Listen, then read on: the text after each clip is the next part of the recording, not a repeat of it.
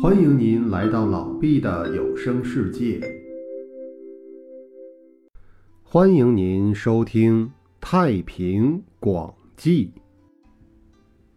汉代延和三年春天，汉武帝驾临安定，西湖肉之国国王派来使者进献了四两香料，大小像麻雀蛋，黑的像桑葚。汉武帝认为香料并不是中国缺少的珍品，就交给了外库。肉之国使者又献了一头猛兽，像出生五六十天的狗，像狸猫那么大，毛是黄的。使者正准备将猛兽呈现给汉武帝，汉武帝见使者抱着他进来，发现。他皮毛突出，没精打采的，心里对这份不像样的贡品感到奇怪，就问使者：“这么个小动物，哪里称得上猛兽啊？”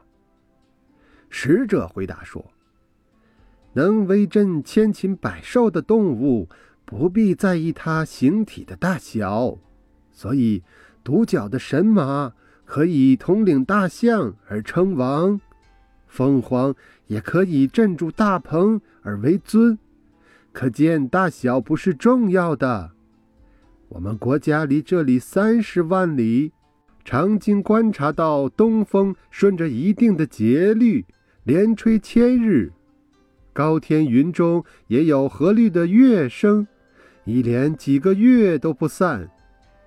知道中国将要出现一位爱好修道的君王，我们肉之国国王一直仰慕中原而尊崇道术，所以轻视金玉而特别看重神灵宝物，因而，在神奇隐秘之所找到了这种神香，深入天林捕到了这只猛兽，为了进献宝物。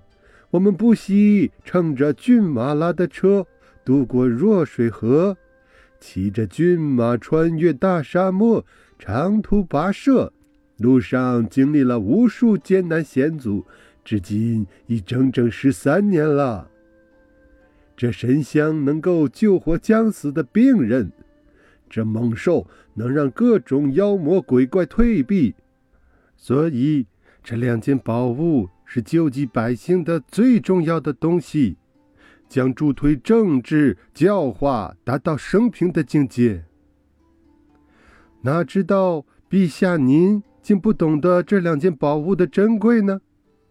大概是我们肉之国沾染风气的人预测错了吧？现在我拜见陛下，觉得您不是一位有道明君，眼睛看得多了。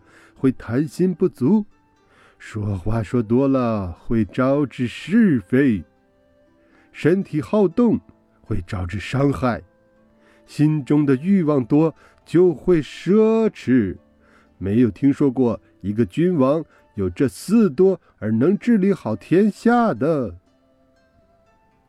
汉武帝听了这番话后，虽然没说话，但心里很不痛快。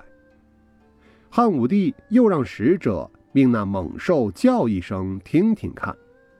使者就用手指着那兽，叫他叫一声。那兽伸出舌头舔了半天嘴唇，突然一声吼叫，声音大得像天空中打了一个响雷。接着又吼了一声，两只眼睛发出闪电般的白光，半天才停下来。汉武帝顿时被这猛兽的吼声吓得颠倒在地上，两只手捂住耳朵，不停地发抖，自己根本控制不住。在他身边的侍从和武士吓得连仪仗和刀枪都扔掉了。汉武帝忌惮这头怪兽，让人把他送到上林苑里喂老虎。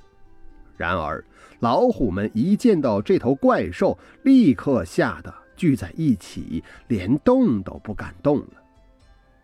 汉武帝记恨肉之使者在金銮殿上出言不逊，打算问他的罪。然而第二天，连使者带怪兽都不见了。到了始元元年时，京城里大闹瘟疫，病死的人有一多半。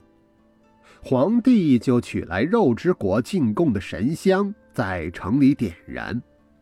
凡是死了不超过三天的人都活了过来。香气过了三个月还不散，这一下皇帝相信神香真是奇珍异宝，就把剩下的神香藏在一个盒子里。有一天打开来看，盒子还是好好的，神香却不知怎么消失了。据说这种神香产自巨库州的人鸟山上，这座山中有很多树，和枫树差不多，树散发出的香气能传到几里之外，名叫返魂树。这种树本身能发出声音，就像牛群吼叫，让人听了心惊胆战。把这种树的根砍下来。